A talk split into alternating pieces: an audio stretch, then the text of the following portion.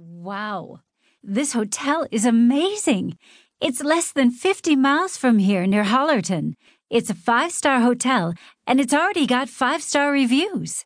Oh? There's a swimming pool and a spa. Just think, we could have a super relaxing weekend. The rooms are beautiful. Look, Uh huh.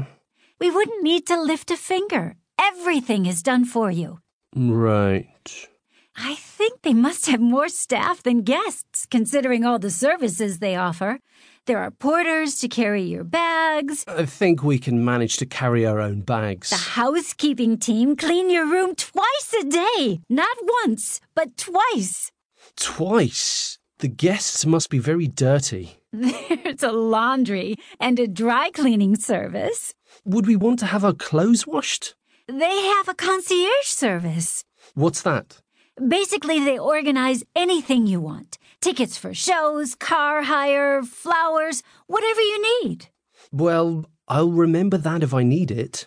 They have room service, of course, and you can order a candlelit dinner to enjoy in your room. How romantic is that? Would you want to eat in your bedroom? The bathrooms are amazing, and the complimentary toiletries are all top quality. It would be worth going just to take the free soap and shampoo.